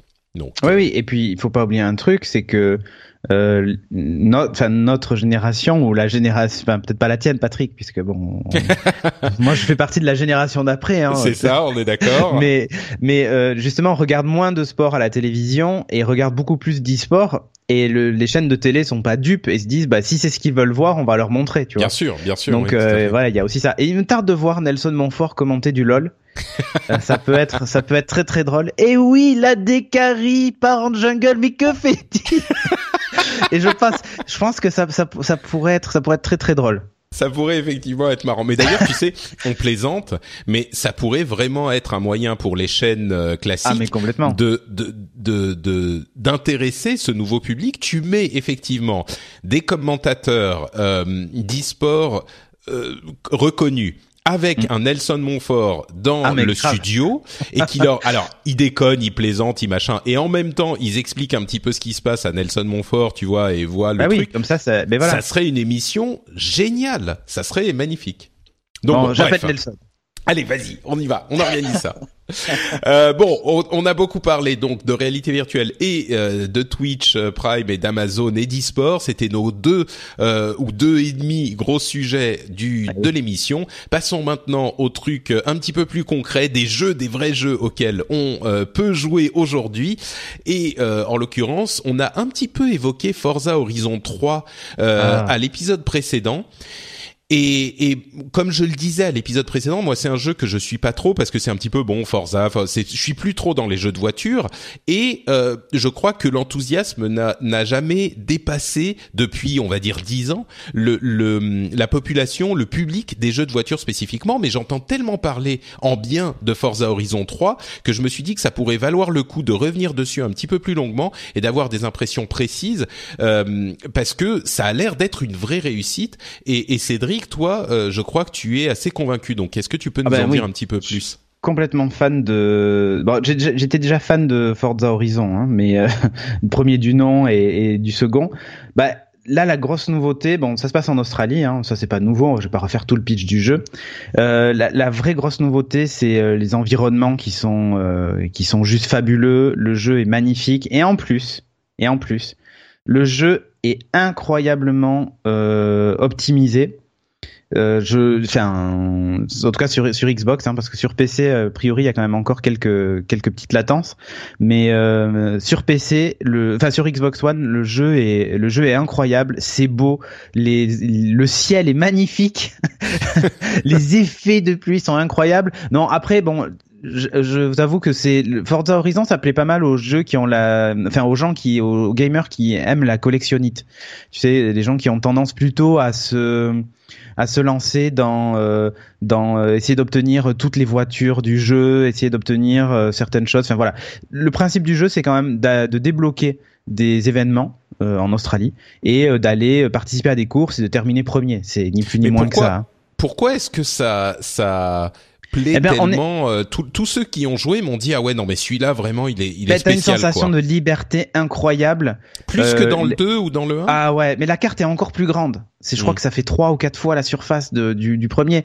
Il faut énormément de temps pour aller d'un point à l'autre de la carte. Donc t'as une vraie sensation de traverser une partie de l'Australie. Euh, c'est je sais pas comment expliquer ça, mais t'as une sens, t'as, t'as, la sensation d'immensité du truc, quoi. Mm. Ça, ça me fait beaucoup penser à The Crew de ce côté-là, pour le côté justement euh, traversée incroyable de, de d'un, d'un pays entier, tu vois. Mais alors euh, tiens, justement, excuse-moi, je t'arrête parce que The Crew, euh, on a l'impression que c'était un petit peu la même promesse. T'avais les États-Unis modélisés, bon, tu vois, genre en entier, bien sûr, voilà. et cette idée que tu peux aller faire des événements un petit peu partout, retrouver tes amis et et et, et, jouer avec eux, tu vois, ce multiplayer, ce, ce monde ouvert, multijoueur, machin. Et j'ai presque l'impression que c'était aussi la promesse de Forza 2 et que. Ah, mais... pas tout à fait. Non, c'est c'est plus ça, mais, mais du coup, pourquoi ça marche avec Forza 3 quoi? J'arrive pas à mettre mon doigt sur ce que euh, peut-être qu'il faudrait que je l'achète et que j'y joue. Mais... Le gameplay est top, c'est-à-dire que plus tu vas progresser, plus on va, tu vas t'orienter vers la simulation. Il est hyper accessible dès, dès le départ parce que c'est très arcade. Et euh, et au fur et à mesure, ben quand tu vas commencer à toucher au réglage de la voiture, à monter dans en XP, à avoir des compétitions un peu plus élevées, les réglages peuvent faire la différence ou le pilotage du moins euh, permet de faire la différence. Alors que dans les, les, les compétitions début, t'as tendance à tout gagner facilement. Mmh. Euh, et puis voilà. Et puis il y a ce côté, il y a, y a je sais pas comment expliquer ça, mais ils ont instauré un côté, euh, euh, tu t'ennuies jamais. T'as toujours un truc à faire. T'as as des défis dans tous les sens. Il se passe toujours un truc. Euh, t'as une radio qui te parle sans arrêt. La bande son est juste fantastique. Et quand tu, euh, par exemple, t'as des t'as des, des petits des petits événements des petits événements qui pop du genre euh, aller chercher euh, une voiture dans une grange. Bon, c'était classique dans les autres aussi, mais mais tu te tu te vois mettre ton GPS partir. Enfin, je sais pas comment expliquer ça. T'as une vraie sensation de, j'allais pas dire de, de, je me sens dans le jeu en fait. Il y a une vraie sensation d'immersion que tu trouves pas forcément dans dans d'autres jeux. Je, je sais pas comment expliquer ça, mais le jeu est pas froid. Euh, t'as, la radio qui, qui parle et tu te surprends même à écouter ce que dit le présentateur, tu vois. Hmm. Alors que dans un les petit faits, peu comme dans GTA, c'est des trucs euh, ben, intéressants, marrants, ouais. Ben, oui, parce que par exemple, t'as des infos sur un festival qui va ouvrir bientôt ou sur euh, justement les infos de grange. C'est une radio qui t'appelle et qui te dit ah tiens on a trouvé une grange machin. Tu dois aussi les gagner granges? des fans. Comment ça les granges? Les granges, c'est ben, c'est là où tu as des voitures cachées, des voitures un peu rares. Ah, et tu dois retrouver une, une grange dans, dans le bush, tu vois, euh, australien. Il y a une grange planquée et toi tu dois aller la, la chercher pour obtenir la voiture qui est à l'intérieur de cette grange-là. Hmm. Euh, il y a, y a plein de, de défis. Il y a, il y a, il y a un côté, euh, il y a un côté, je, je sais pas comment expliquer ça, mais Non, non, mais tu, a- tu dis ça depuis tout à l'heure, mais je trouve que tu l'expliques pas mal en fait. il y a Euh, vraiment toujours un truc à faire, que ce soit battre un record de vitesse sur une ligne droite, se faire flasher pour euh, faire mieux que son pote, tu vois. Enfin, voilà. Et ce qui est cool, c'est qu'il y a aussi les, les fameux drive avatars, c'est-à-dire que quand tu joues, euh, t'as Ouais, les, les-. Les- voilà, les mecs contre qui tu joues en fait portent les noms de tes potes Xbox Live. ouais, c'est des euh, modélisations de. euh, Voilà. Et du coup, t'as as, la- t'as de- presque la Ah, sensation. excuse-moi, excuse-moi. Ouais, j'explique hein, pour les gens qui savent pas ce que sont les, les bien nommés drive avatars. Euh, c'est des, des modélisations de vos amis Xbox Live, euh, de leur manière de conduire qui est analysée par le jeu et qui se retrouve dans votre jeu même quand ils sont pas là en fait. Donc euh, ça, ça existe depuis depuis un moment dans la série, mais euh, c'est vrai que c'est un aspect qui est euh, marrant euh, du truc quoi. Eh oui. Eh oui. Donc voilà. Donc moi, je, D'accord. je- franchement, si vous si vous êtes en manque de jeux de voiture, euh, bah c'est euh, c'est un excellent choix. Et il y en a pour tous les goûts. Et ce qui est ce qui est bien, c'est que t'as pas que un type de conduite. Tu vois, c'est pas que du circuit ou que euh, du de, de la piste. Il y a il y a un peu de tout. Il y a du buggy, il y a plein de trucs et du coup t'as vraiment toujours un truc. euh. Pour moi, en fait, Forza Horizon. Euh, c'est l'esprit, c'est un peu l'esprit à la, j'allais dire à la Top Gear pour les fans de, de bagnole et les fans de, de Top Gear euh, BBC, hein, je parle pas, pas France. Euh, c'est un peu cet esprit-là euh, de de faire n'importe quoi avec des voitures, de s'amuser, de, y a, je sais pas comment expliquer ça, mais c'est super bien modélisé pour les fans de de voitures. C'est un jeu à absolument avoir et pour les gens qui cherchent un bon jeu de de course, ben c'est aussi un jeu à avoir. Quoi. D'accord. Et, et pour les gens qui sont, euh, qui ont, euh, là je parle de moi, hein, pour les Ouais. gens qui ont aimé euh, les jeux de voiture il y a très longtemps, genre à l'époque de Gran Turismo 1, 2, tout ça, et qui aimaient euh, Need for Speed Underground, euh, Burnout Ah bah alors Paradise, si t'as tout Need ça. for Speed Underground, go go go go. D'accord. De l'époque, hein. Moi je parle de. Ah oui, oui, oui, débuts 2000. oui, non, mais c'est, c'est, tu vas voir, c'est très bon. D'accord. Bon bah écoute, merci beaucoup pour ces impressions renouvelées sur euh, Forza Horizon Ah tiens, on 3. peut parler du prix peut-être, hein, parce que c'est un jeu, euh, c'est les fameux jeux, tu sais, euh, estampillés Xbox One, enfin Xbox Everywhere, hein, donc PC et Xbox One. Mhm. À une nuance près, c'est que si vous le voulez partout, il faut l'acheter en démat. Si vous achetez la version boîte Xbox One qui vaut 49 euros, je crois, bah vous pouvez pas y jouer sur PC. Par contre, si vous l'achetez en démat à 60 euros, vous pouvez y jouer sur PC. D'accord. Peut-être qu'il est trouvable sur PC moins cher, non? Si tu l'achètes sur. PC, est-ce que sur tu l'as en démat euh, sur, euh, sur, sur PC euh, en utilisant c'est sur le store X- Microsoft donc tu sais c'est la fameuse manipulation d'aller habiter à Hong Kong ou je ne sais où euh. Ah ça non, euh, je connaissais pas moi. ok on en parlera hors antenne si tu veux. D'accord, ok. D'accord. Donc voilà, n'oubliez pas de l'acheter si vous le voulez sur PC et Xbox. N'oubliez pas de l'acheter en Démat. Euh, moi, j'ai aussi, je vous avais promis que je vous donnerais mes impressions sur euh, Rise of Iron, l'extension de Destiny, Euh, et j'ai enfin, je suis, comme je le disais, revenu en Finlande après un, long moment en France et avant de retourner un long moment en France, et donc j'ai ma PlayStation 4 à côté, ce qui me permettra de tester le PlayStation VR, mais j'ai aussi Destiny et j'ai donc testé Rise of Iron. Et comment dire? J'ai fait que la campagne, donc j'ai pas encore testé. Enfin, si, j'ai fait un petit peu après. J'ai fait quelques euh, quelques missions euh, de, de de comment dire en patrouille euh, sur la nouvelle zone. La campagne m'a pris peut-être deux heures et demie, euh, ce qui est, j'ai l'impression de mon souvenir moins long que celle de The Taken King, mais surtout la campagne, c'est pas qu'elle est mauvaise, c'est qu'elle est euh, pas marquante. Celle de The Taken King était marrante. J'a- J'avais vraiment ri avec euh, l'écriture et la le jeu d'acteur de Nathan Fillion euh, qui était très très bon et et je l'avais trouvé beaucoup plus excitante. Enfin, il y avait des enjeux qui qui m'avaient pris euh, plus ou en tout cas c'est mon souvenir. Peut-être que c'est un petit peu, euh, euh, je m'en souviens pas très bien, mais en tout cas c'est mon souvenir. Et puis la nouvelle zone est pas du tout aussi mémorable que le Dreadnought, le je sais plus comment il s'appelait en français, mais le vaisseau qui était la nouvelle zone de The Taken King. Là, on a l'impression d'être sur Terre parce qu'on est sur Terre, hein, dans la zone euh, du cosmodrome. Alors c'est un petit peu différent. Il y a les, les petits machins robotiques qui sont un petit peu partout. Les ennemis sont moins euh, marquants. Euh, Au final, elle vaut 30 euros et on en a pour euh, certainement 30 euros. Il y a un petit raid euh, qui visiblement Ah. est très bon, mais qui n'a que trois euh, ennemis. Euh, Il y a que une nouvelle strike, un nouveau donjon, donc c'est vraiment euh, euh, ce dont on avait l'impression, à mon sens, une extension qui est faite pour ceux qui jouent tous les jours et qui avaient besoin de nouveautés. Euh, mais c'est certes, c'est même pas une extension pour ramener ceux qui sont euh, ceux qui étaient qui sont partis après de Taken King au bout de plus de quelques mois. À mon sens, si vous n'avez pas un besoin euh, pressant de jouer à Destiny, pas besoin d'acheter euh, Rise of Iron, vous attendez Destiny 2 et on espère qu'ils feront un truc qui sera euh, vraiment une, une, une grosse évolution du, du jeu une et du extension système, digne d'un season pass, quoi, en fait. Voilà, c'est un petit peu ça. Un petit peu plus peut-être, mais pff, même pas. Je suis, je suis même pas convaincu en fait. C'est une, euh, voilà, c'est un, un petit truc. Il y a effectivement un nouveau raid, une nouvelle zone, machin. Mais euh, moi j'ai été, euh, c'est pas que c'est mauvais. Hein, encore une fois, je dirais pas que c'est mauvais, mais c'est The Taken King sans le- l'étincelle. Sans le King. Sans ouais, il y a, il y a ouais ouais sans le King. Non mais t'as raison. Il y a même pas le King parce que dans The Taken King il y avait Crota le bien nommé. Euh, je crois qu'il s'appelait, je sais plus comment il s'appelait en français parce qu'il l'avait pas appelé Crota forcément, mais euh, je sais plus. Bizarrement. Ouais bizarrement. Euh, Corta, euh, Torca, euh, ils avaient joué sur. ouais, bon.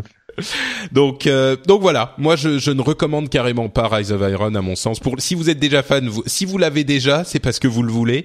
Euh, si vous l'avez pas encore, c'est que vous le voulez pas assez et que à mon sens euh, c'est C'est pas, la peine. quoi. d'insister. Voilà, c'est ça, exactement. Euh, Il y a aussi la démo pour Dragon Quest Builders euh, qui est disponible sur PlayStation 4 et PlayStation Vita. On sait que Dragon Quest Builders euh, surfe sur la vague de popularité absolument folle de Minecraft au Japon et c'est pour ça qu'il est sur PlayStation Vita euh, parce que Minecraft est sur PlayStation Vita et, et c'est ce qui en vend encore aujourd'hui.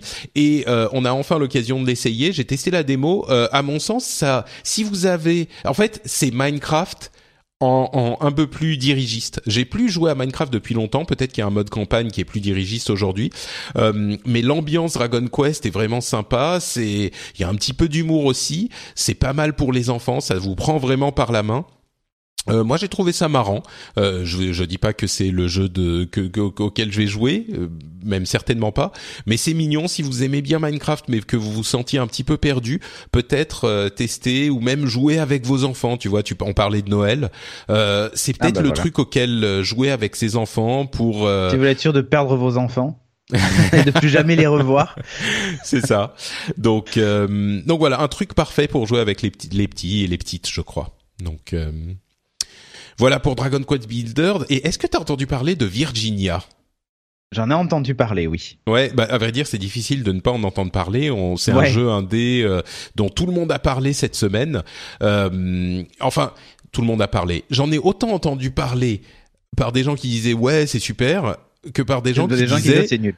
Non, c'est pas ça. Que par Ah. des gens qui disaient oh mais putain comment comment ça se fait que la, la- toute la presse n'en parle pas euh, Ah C'est un scandale, euh, tu vois. euh, Pourquoi est-ce qu'on parle que des triple A Voilà, des jeux comme Virgi- Virginia, c'est trop trop fort, machin. Et vraiment, enfin, je veux dire, il y a des gens, il faut qu'ils prennent leur Temesta le matin, quoi. C'est euh, effectivement, c'est un jeu indé euh, qui a l'air intéressant. J'ai fait que la démo, hein, donc peut-être que euh, quand tu fais le jeu complet, c'est de la folie, mais de la démo qui est censée donner une impression du jeu, il y a des trucs intéressants. C'est un petit peu euh, Firewatch que celui-là, je Ouais, l'ai fait en entier. J'ai adoré. Alors, pour vous situer euh, où je me place, pour ceux qui savent pas, j'ai adoré Gone Home, qui était un petit peu le premier des de ce qu'on appelle ce, ce genre de jeu qu'on appelle euh, Walking Simulator où c'est plus très très narratif, il y a très peu d'éléments de gameplay et c'est plus on, on avance, on clique quelque part et on suit l'histoire qui se qui se déroule. Voilà. Et euh, et j'en ai fait plusieurs depuis. Aucun ne m'a convaincu autant que euh, que que Gone Home que j'avais trouvé éblouissant. Euh, Firewatch m'a un petit peu déçu même. Euh, Ah ouais J'en avais essayé. Ouais, un petit peu. Enfin, comment dire je me c'était tâtais très pour le beau, pour euh, me lancer dedans et euh, bah écoute, il m'a déçu parce que j'ai trouvé que la fin euh, était en queue de poisson et du coup ça ça salissait un petit peu tout le reste de l'expérience, tu vois. Ah, mais mais narrativement je comprends, tu vois, c'est c'est vraiment un jeu d'auteur et j'ai l'impression que Virginia c'est un petit peu la même chose, ils font des jeux des trucs intéressants. Euh, le style graphique, c'est vraiment euh, c'est c'est ça rappelle énormément euh, Firewatch. Euh, ils font des trucs intéressants dans ce sens, c'est presque au niveau cinématographique. Il y a des des des, des comment dire des transitions, des euh, des cuts entre les scènes qui se, qui n'ont jamais été faites dans le jeu vidéo en fait. T'es, t'es, tu Ouais. finis une scène et ça coupe et t'es immédiatement dans une autre. Il y a des transitions et puis à la fin de la vidéo, de, de la démo, ça part un petit peu dans le psychédélique. euh, euh, c'est un rêve, mais qu'est-ce qu'un rêve Qu'est-ce que ça veut dire, machin. Et du coup, je me suis dit ouais, j'ai peut-être pas envie de encore payer pour un truc qui est un, un- une expérience d'auteur qui, qui ne dit rien. Enfin, pas qui dit rien, mais faut être dans ce trip. Voilà, c'est un truc Ouais, où tu dis, euh, il faut vraiment. euh, Il faut y jouer avec Wiz Khalifa. C'est quoi Wiz Khalifa? Un, un rappeur américain. Non, mais je, je Ah dis oui, ça parce que tu sais, il y a eu un nouvel épisode de Clueless Gamer avec euh, avec euh, ah j'ai oublié son nom. Euh, Conan O'Brien? Ouais, Conan O'Brien, ouais. Euh, où il joue à Gears of War 4 et en fait il y a Wiz Khalifa qui est avec lui qui est en train de fumer un joint D'accord. en même temps et ils sont complètement défoncés pendant qu'ils jouent. Donc je me dis peut-être que pour Virginia il faut jouer avec Wiz Khalifa. ouais, bah peut-être. Écoute, effectivement, ça pourrait agrémenter certaines des scènes qui sont voilà. qui sont un petit peu planantes, on va dire, euh, avec des. Enfin, et il y a des moments un petit. Enfin, bref. Je suis sûr que c'est un jeu euh, intéressant. Encore une fois, bon, euh, je devrais peut-être même pas en parler. J'ai fait que la démo, mais euh, c'est c'est avec l'expérience de, de- des jeux que j'ai fait précédemment et les trucs que j'en ai entendu. Ma décision à moi, c'est de faire la démo pour voir si je vais l'acheter. D'accord. Et et ah, ah, c'est c'est à mon sens une C'est décision. fou ça, les gens et- parlent que de No Man's Sky alors qu'il y a Virginia. Non, mais à la limite, tu vois, No Man's Sky, c'est aussi un truc d'auteur. Ouais, non, Euh, mais bien sûr. c'est et et je comprends pas du tout cette euh, cette euh, ce- cette ouais non mais cet argument comme quoi il ne faudrait parler que de Vir enfin il faudrait absolument parler que de, Vir- de, de Virginia parce que c'est un truc d'auteur qui fait de la qui fait genre euh, de la recherche je comprends et c'est pas vrai on en a parlé enfin moi j'en ai entendu parler peut-être parce que je suis la presse euh, euh, anglophone aussi La bonne presse. mais non, mais même pas vrai. Enfin, bref, euh, voilà. Virginia, à mon sens, ne vaut pas tout ce tintouin, quoi. De, Ok. je- c'est pas mon impression. Si vous avez euh, fini le jeu et que c'est le le plus beau truc que vous avez fait de votre vie, venez me me taper dessus euh, dans les commentaires. Je serais très curieux Venez de essayer savoir de pourquoi. convaincre mais- Patrick. voilà. Et si vous voulez essayer Pokémon Sun and Moon, il y aura une démo le 18 octobre avec la sortie du jeu. Donc vous pourrez y jouer sur votre 3DS, la ressortir du placard euh, à cette occasion.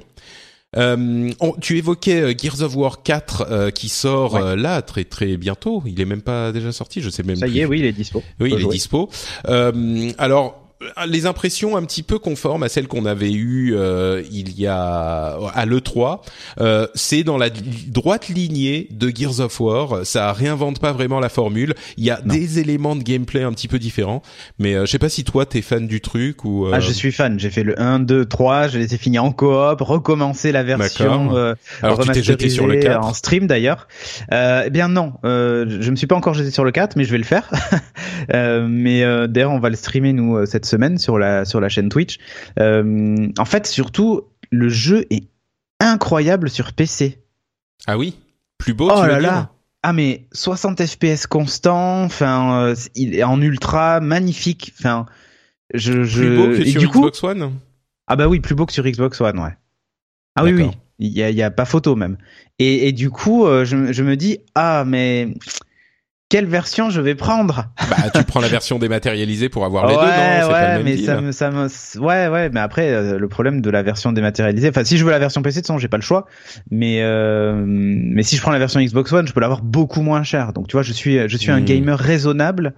Euh, surtout que Noël approche et qu'il y a énormément de jeux qui sortent. Donc, euh, donc voilà. Mais non, le jeu est incroyable, incroyablement beau. Enfin, on retrouve tout. ce- si vous avez aimé euh, les Gears, vous, vous êtes obligé d'acheter ce jeu, quoi. C'est obligatoire. Vous Moi, allez j'ai pas être déçu. Que... Ouais, c'est Vous un allez peu- pas être déçu. Voilà. Bah, tu sais pas, tu n'y as pas joué encore. euh, ça se non, trouve, mais euh, c'est- ah, ah, et, et- et doucement, doucement. j'ai vu des gens y jouer et de ce que j'ai vu, euh, sur sur Twitch. Enfin, c'est ça m'a tout de suite donné envie de, de plonger Ouais, dedans. Ça, ça, ça vient taquiner ta, ta fibre Ah non, mais euh, de Gears of tout de War. suite, euh, t'as envie quoi. de prendre ta manette, tu te vois appuyer sur les boutons de ta manette, tu vois. D'accord. Donc euh, Bon, voilà, bah. Hugues, Hugues là dans dans l'équipe et il nous dit que le jeu est incroyable quoi. Donc, Bon bah euh, écoute, tu nous, tu viendras nous. euh, Ah, bah, je nous- viendrai vous en reparler si vous voulez, oui. Ce qui, oui, ce qu'il en est de Gears of War 4. Euh, encore taquiner les fibres du passé. euh, Est-ce que tu as vu le trailer de Knights of the Ether- Eternal Throne euh, de The Old Republic C'est la prochaine extension de The Old Republic qui sort le euh, 2 décembre. Alors pour ceux qui se souviennent pas, c'est un MMORPG peut-être celui qui a le mieux tiré son épingle du jeu dans la grande guerre des, des MMORPG Ouais. euh, de, ah bah si c'est enfin tiré de Star part- Wars. Oui c'est celui-là oui non mais je veux non, dire mais- le- non, mais- le- tu sais il y a eu une, euh, quelques années avec euh, la popularité de World of Warcraft où il y avait un Oui, MMO euh, tous les six mois tu vois Oui oui, Euh, je fait. crois que il y avait toujours The le Old World of Warcraft killer donc euh, c'est ça. Et The Old Republic, c'est finalement celui qui euh, est resté, euh, je crois, le plus le plus populaire et le plus réussi pour différentes raisons. Euh, Bah, en il est encore là. mais ouais, il y en a pas beaucoup qui sont encore là, c'est vrai.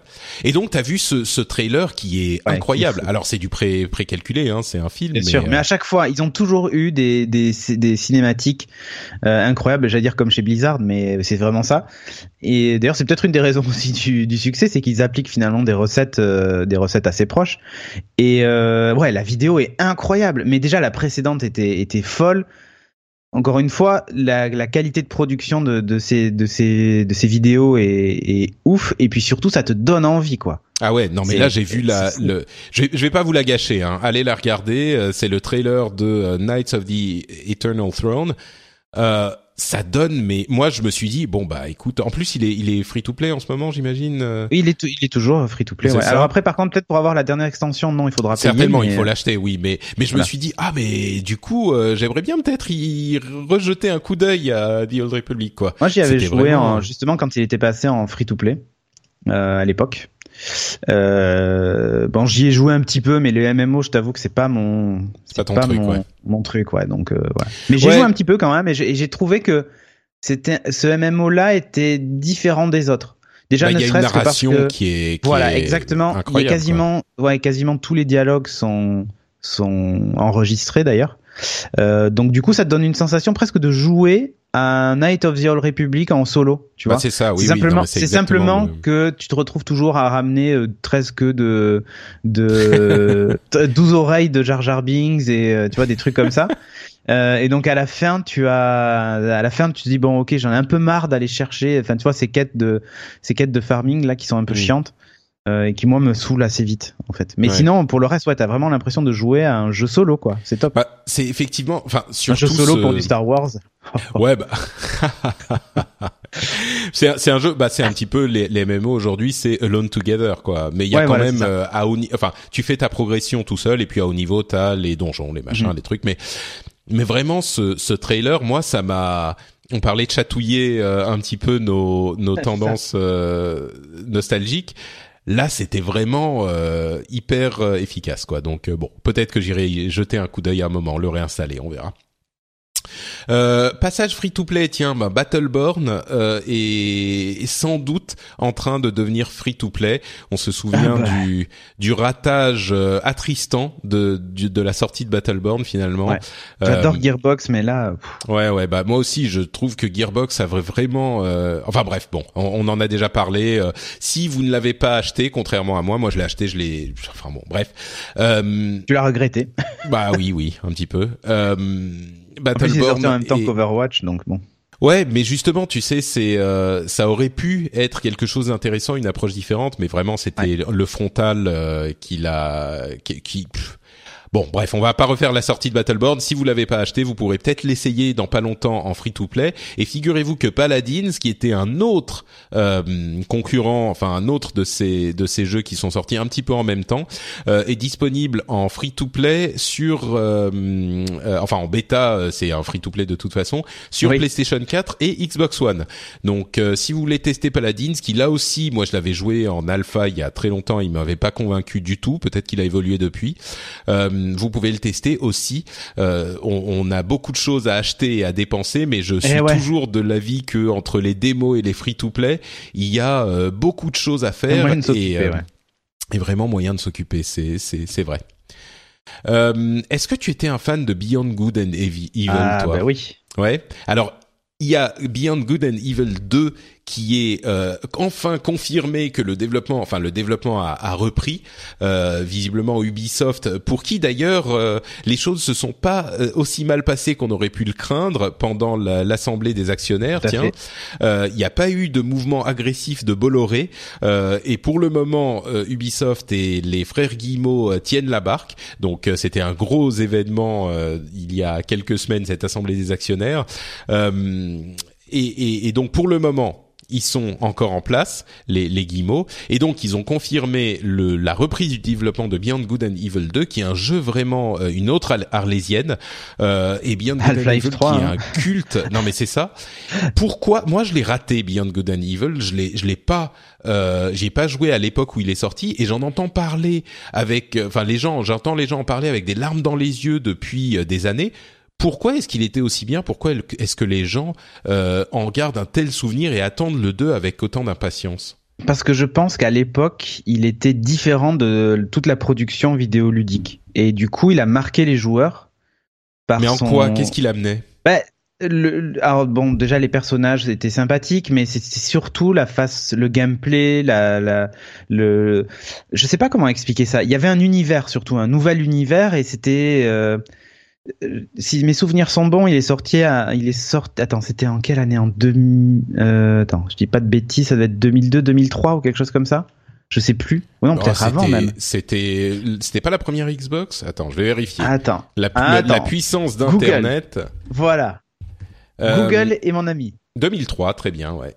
Ouais, tu vois, c'est ça, 2003. Ouais, J'étais pas loin, tu vois. Ouais, ouais, c'était c'était sorti, c'était l'époque de la première Xbox avec la PlayStation 2, c'est bien ça. Voilà. Et donc, ça, je pense que ça a marqué une, euh, une génération de, de, de joueurs euh, parce que ben, c'était différent de, des productions de l'époque. euh, C'était. euh, Enfin. Si, si tu veux, le le Mais c'était gameplay. quoi C'est dans la narration C'était de l'action le-. C'était de Ouais. l'action, euh, de l'action aventure. Il y avait Mm. aussi de l'infiltration. Il y avait aussi un peu de course. Il y avait aussi de la plateforme. Enfin, c'était, ça fait, si tu veux, ça, ça aurait pu faire penser à, à d'autres jeux. Alors, ça serait, un- si je devais le comparer, ça serait un espèce de mix entre Ratchet et Clank et Metal Gear, tu vois. Ratchet and Clank et Metal Gear, Ouais. d'accord tu vois le grand écart? Ouais, effectivement. ouais. Euh, Ouais, et il y a, il y a vraiment, euh, il y a vraiment des, des, des, des phases comme ça. Moi, c'est l'infiltration m'avait beaucoup marqué, euh, justement dans, dans ces jeux-là, où euh, t'as, ça faisait partie, voilà, des, des, des, des, enfin, des meilleures infiltrations que, que j'ai pu faire. Il y avait, il y avait des choses intelligentes dans, euh, dans le gameplay. Euh, des, des, des monstres, enfin des monstres, des adversaires euh, qui avaient des, des points faibles complètement, euh, complètement différents et qui changeaient la façon d'appréhender un, un niveau. Euh, je sais pas, j'ai j'ai du mal à décrire l'expérience, mais mais euh, mais voilà, ça faisait partie de ces. Ça fait longtemps que j'y ai pas joué, hein, donc euh, du coup euh, c'est vraiment sur des souvenirs, tu vois, que que je t'en Mhm. parle. Mais moi, ça me ça me faisait vraiment penser à à ouais un peu à, à- même à Prince of Persia ou ce genre de truc tu vois c'est c'est devenu euh, c'était c'était différent tu vois de tous les à, à cette époque-là on avait beaucoup de jeux de sport bon comme toujours comme aujourd'hui mais Hmm. mais euh, finalement il y avait peu de de d'univers originaux qui euh, qui débarquaient euh, qui débarquaient de nulle Ouais, part qu'on attendait la pas créativité. Bah, c'était voilà tu un sentais projet porté de par euh, par Michel. Ancel, euh, qui était Exactement. un truc d'auteur, quoi. C'est marrant que tu parles de Metal. Gear parce qu'effectivement le nom de Michel Ancel est 100% associé à Beyond Good and Evil et, et tu sens son intention artistique euh, sans doute, enfin, d'après ce que je comprends, autant que euh, derrière Metal Gear tu sens euh, euh, Euh, Kojima, Kojima. et son, son exactement. ben, c'est Mm. exactement ça. Et en fait, c'était un univers complet et cohérent en fait. Et, si tu veux, ils sont pas, ils ont pas débarqué avec un avec un truc où par exemple tout est centré que sur le gameplay et finalement il y a pas d'histoire, il y a rien autour. Là, au contraire, il y avait une histoire. Tu te laissais emporter par l'histoire. Le gameplay était était top. Et il y a une version remasterisée, je crois, HD qui est sortie. Et si tu veux t'y mettre, bah, tu, je- tu devrais le faire. Euh, nous, par exemple, dans l'équipe, on a Audrey qui est absolument fan de ce jeu. Euh, Mm. C'est son jeu préféré de tous les temps, tu vois. Comme euh, il y a des et donc ça te montre qu'il y a des gens qui peuvent avoir ce type de jeu comme jeu préféré de tous ouais, les temps. non, mais je Tu pense qu'il y en a beaucoup même. Hein. Il y a plein Non, mais de bien sûr, bien sûr. Et Audrey joue à beaucoup de jeux et beaucoup de jeux indés en particulier. Et donc du coup, euh, euh, ben tu vois, ça te montre un peu le, son, univers à elle, ce qu'elle elle aime euh, dans, le jeu vidéo, et c'est parfaitement retranscrit dans, ce jeu-là. Donc euh, pour moi, c'est encore une fois, c'est une expérience euh, à vivre. Et à l'époque, il faut se mettre dans le contexte de, de 2003, euh, c'est-à-dire il y a maintenant 13 ans.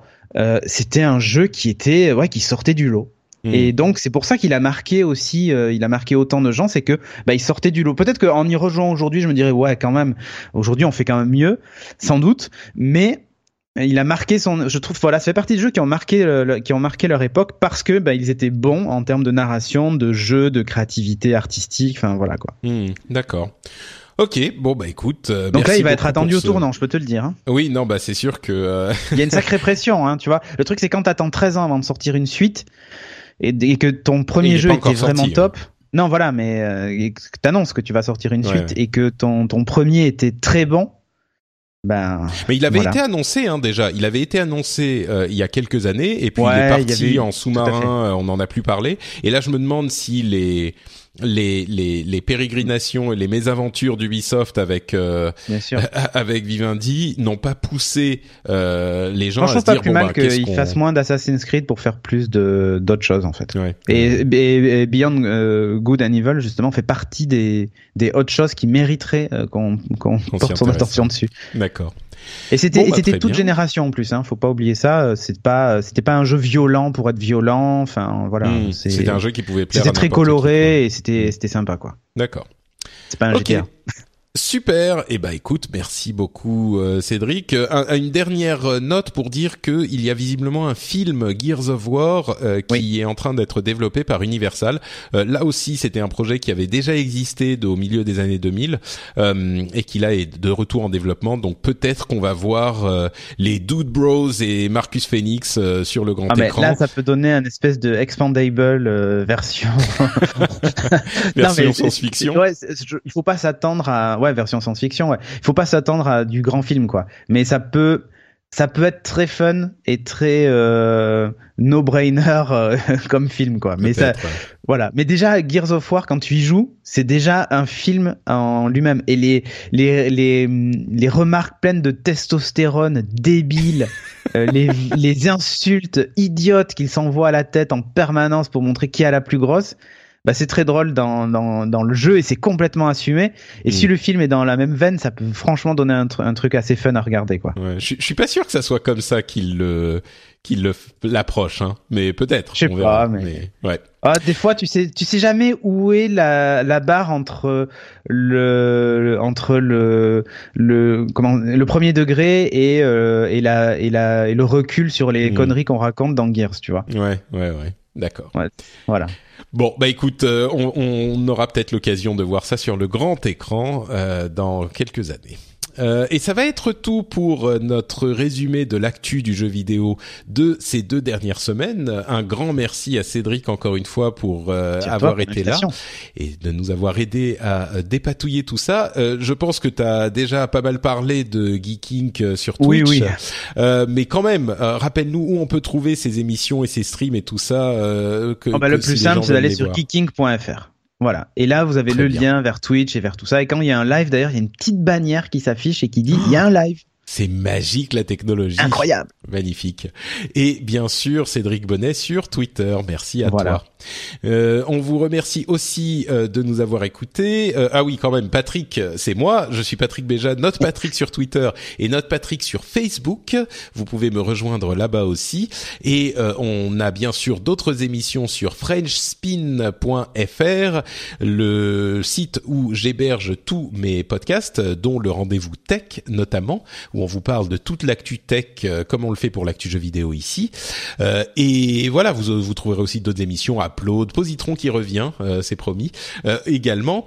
Et bah, on se retrouve dans deux semaines pour un nouvel épisode du Rendez-vous Jeu, avec cette fois enfin des vraies impressions de tests sur le PlayStation VR, et on pourra en parler en connaissance de cause. Ça, il était temps, je dirais, il était temps. on vous remercie de nous avoir écoutés et on vous dit à dans deux semaines. Ciao à tous. Ciao.